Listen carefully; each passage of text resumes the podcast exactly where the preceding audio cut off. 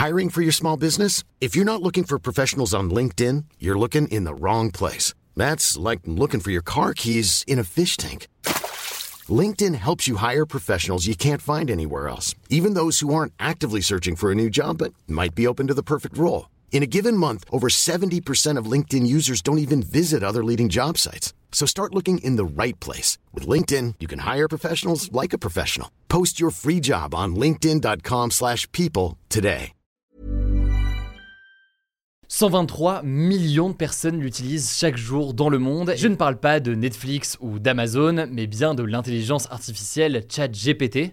Et ce nombre va encore augmenter. L'entreprise américaine OpenAI qui développe ChatGPT vient tout juste de dévoiler un gros changement qui va permettre à ChatGPT d'être encore plus puissant.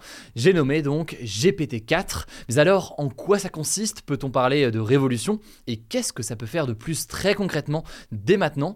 Eh bien, on va voir tout cela ensemble. Salut, c'est Hugo, j'espère que vous allez bien. C'est le sujet à la une de notre format des actualités du jour aujourd'hui. Alors, à peine sorti au mois de novembre, ChatGPT, ce chatbot capable de répondre à vos questions, de vous accompagner ou de vous aider sur un certain nombre de tâches, a connu un immense succès. Il a en fait franchi le cap des 100 millions d'utilisateurs actifs par jour en à peine deux mois, alors qu'à titre de comparaison, Instagram avait mis deux ans et demi pour arriver à ce nombre, TikTok 9 mois et un service comme Google Maps avait mis deux ans à atteindre ce nombre d'utilisateurs. Mais alors, qu'est-ce qui change avec cette nouvelle version de ChatGPT? Eh bien, ça tient en trois lettres et un chiffre, GPT-4. Et pour bien comprendre cette nouveauté et GPT-4, il faut quand même revenir à la base. En fait, ChatGPT, ça fonctionne grâce à ce que l'on appelle un modèle de langage.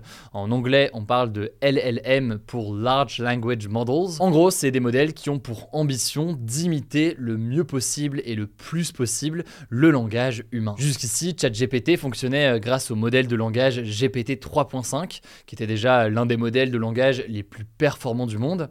Et bien désormais, ChatGPT va fonctionner avec un modèle encore plus puissant, j'ai nommé donc GPT-4, un modèle toujours développé par la même entreprise, OpenAI. Alors quel changement est-ce que ça va permettre concrètement? Eh bien première nouveauté qu'on peut noter, ce ChatGPT peut être efficace sur des tâches beaucoup plus complexes qu'avant, quand donc il était basé sur GPT 3.5.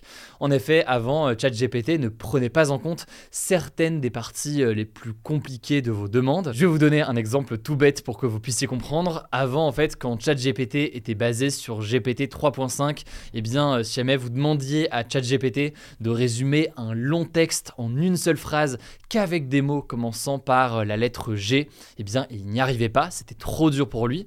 Alors qu'aujourd'hui, ChatGPT avec GPT-4 le fait sans aucun problème. Évidemment, hein, je suis d'accord, c'est pas utile en soi de faire une phrase avec uniquement euh, la lettre G, mais là c'est simplement un exemple qui montre que en matière d'utilisation du langage, il s'est très grandement amélioré et donc il est capable forcément de faire beaucoup beaucoup plus de choses. Deuxième nouveauté dans sa nouvelle version, ChatGPT va pouvoir générer des textes plus longs et plus précis, allant euh, jusqu'à notamment 25 000 mots désormais.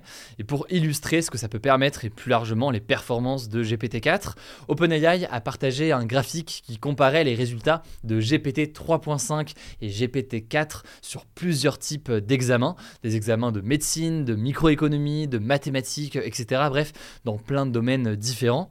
Et euh, sur ce graphique, on voit en fait que la différence entre GPT 3.5 et GPT 4 dans certains cas est énorme. Alors non seulement la différence de niveau entre GPT 3.5 et GPT 4 est importante, mais au-delà de ça, eh bien finalement, euh, GPT 4 peut se classer souvent parmi euh, les meilleurs élèves sur un certain nombre de matières. Troisième nouveauté qu'on peut euh, noter, que là aussi je vais essayer de vous expliquer le plus clairement possible, ChatGPT va devenir ce que l'on appelle multimodal. En gros, jusqu'ici sur ChatGPT, vous pouviez uniquement rentrer du texte et donc euh, ChatGPT en retour, eh bien, vous redonner du texte. Mais désormais, c'est différent, c'est-à-dire que si vous voulez euh, continuer avec le texte, vous pouvez, mais vous pouvez aussi donner à ChatGPT des images et de son côté, donc, il continuera à vous répondre en texte, mais il peut donc comprendre ce que vous avez rentré ou fourni en matière d'images. Alors, je sais, hein, dit comme ça, ce côté multimodal peut paraître un peu abstrait, mais en fait, dans les faits, ça peut se révéler assez impressionnant. OpenAI a par exemple montré qu'en donnant à ChatGPT un bout euh, d'idée de site internet euh, gribouillé comme ça à la main sur le papier, eh bien, cette intelligence artificielle pouvait vous sortir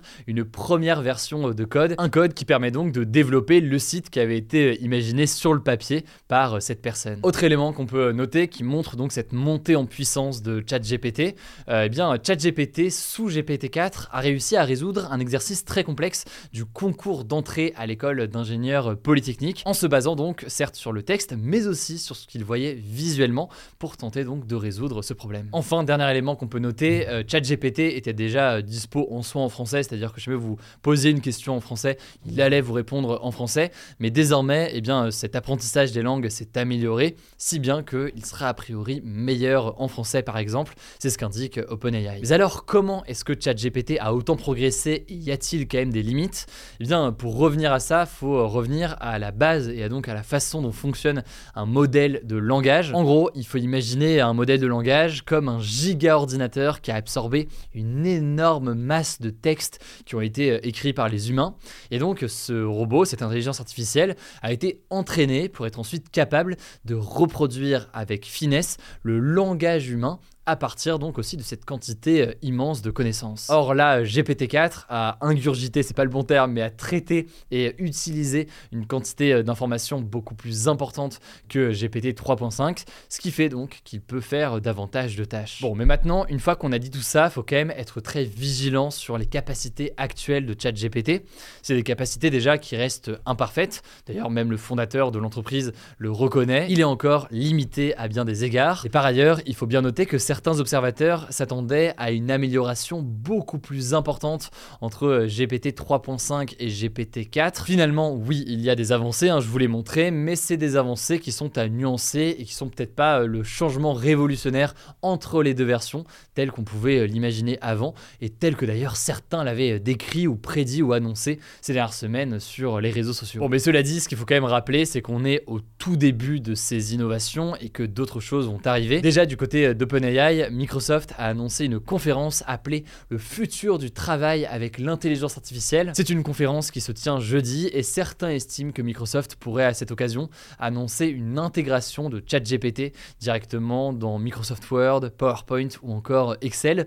On verra donc ce qu'il en est, on va pas faire de pronostics. Et par ailleurs, il faut noter que d'autres géants mondiaux, comme par exemple Google, travaillent eux aussi à leur propre concurrent à ChatGPT. Donc on verra ce qui sort dans les prochains jours. En tout cas, pour ceux qui se comment tester euh, ChatGPT avec GPT-4, eh bien pour l'instant c'est uniquement disponible pour ceux qui ont euh, la formule payante de ChatGPT. Donc ça coûte euh, environ 23 euros par mois. Par ailleurs, vous voulez creuser plus en détail le sujet sur le fonctionnement de ChatGPT, sur les utilisations aussi qui sont possibles, mais aussi sur toutes les questions éthiques que ça pose et tout le débat autour de l'intelligence artificielle, je vous renvoie à une vidéo qu'on a postée il y a environ un mois sur notre chaîne YouTube principale Hugo Decrypt.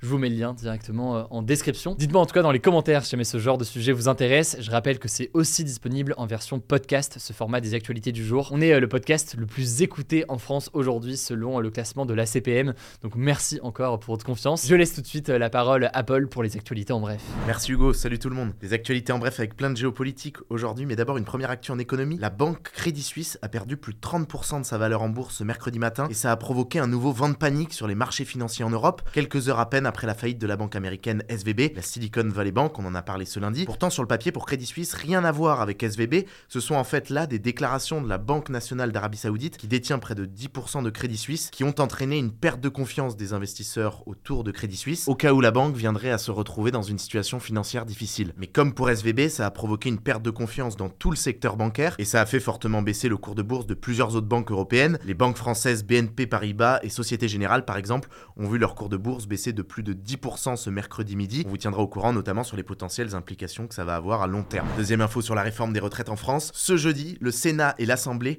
vont devoir voter sur le projet de réforme et précisément sur une version du texte qui a été définie ce mercredi par la commission mixte paritaire. On en a parlé hier, c'est un groupe de 7 députés et de 7 sénateurs qui se sont réunis pour définir une nouvelle version du texte. Une version qui inclut bien le report de l'âge à la retraite de 62 à 64 ans. Et alors pour que le texte soit voté à l'Assemblée nationale, le gros enjeu à suivre, c'est est-ce que les députés du parti de droite Les républicains vont décider ou non de voter le texte et ainsi permettre au gouvernement d'avoir une majorité. Et en tout cas, à côté de ça, ce mercredi a eu lieu dans toute la France une huitième journée de mobilisation contre la réforme, avec des manifestations et des grèves, des grèves qui vont continuer dans plusieurs secteurs, notamment dans le secteur de l'énergie. À Paris, les éboueurs ont annoncé qu'ils allaient faire grève au moins jusqu'à lundi, et ça, ça crée des tensions entre le gouvernement et la mairie de Paris. Le gouvernement, en fait, accuse la maire Anne Hidalgo de ne rien faire pour trouver une solution pour collecter les poubelles malgré la grève. Troisième info, les États-Unis affirment qu'un drone américain a été abattu par deux avions russes ce mardi au-dessus de la mer Noire, qui a provoqué un fort regain de tension entre les États-Unis et la Russie. C'est en fait la première fois depuis l'invasion de l'Ukraine par la Russie que des appareils militaires russes et américains entrent en contact directement. Selon les États-Unis, ce drone effectuait une opération de surveillance dans le cadre de l'aide militaire qu'ils apportent à l'Ukraine, et de son côté, la Russie affirme avoir intercepté le drone, mais dément l'avoir abattu. La Russie affirme en fait que le drone aurait perdu de l'altitude et heurté la surface de l'eau, mais sans que ce soit directement une responsabilité russe. En tout cas, les deux pays veulent maintenant récupérer les débris du drone, la marine russe affirme avoir déjà récupéré l'épave. Alors à l'heure où on tourne ces actus, les États-Unis n'ont pas confirmé cette info. Quatrième actu qui est passé un peu inaperçu ce week-end, l'Iran et l'Arabie Saoudite ont conclu un accord pour rétablir leurs relations diplomatiques, et c'est assez marquant pour deux raisons. Déjà parce qu'en fait, l'Iran et l'Arabie Saoudite avaient rompu leurs liens diplomatiques depuis 2016. À l'époque, en fait, dans un contexte où les deux pays avaient déjà des désaccords au sujet de la guerre au Yémen, eh bien, il y avait eu une attaque de citoyens iraniens contre l'ambassade d'Arabie Saoudite en Iran pour protester contre l'exécution d'une figure de la contestation contre le régime saoudien. Et alors, la deuxième chose qui est marquante dans cet apaisement de la relation Iran-Arabie Saoudite, c'est que cet apaisement, il s'est fait surtout grâce à la Chine, qui a joué un rôle de médiateur entre les deux pays depuis trois ans. On a donc un leadership grandissant de la Chine au Moyen-Orient, signe de son projet de puissance, alors qu'en fait, ces dernières décennies, le Moyen-Orient, c'était véritablement la sphère d'influence des États-Unis. Cinquième actu, ça concerne aussi la Chine.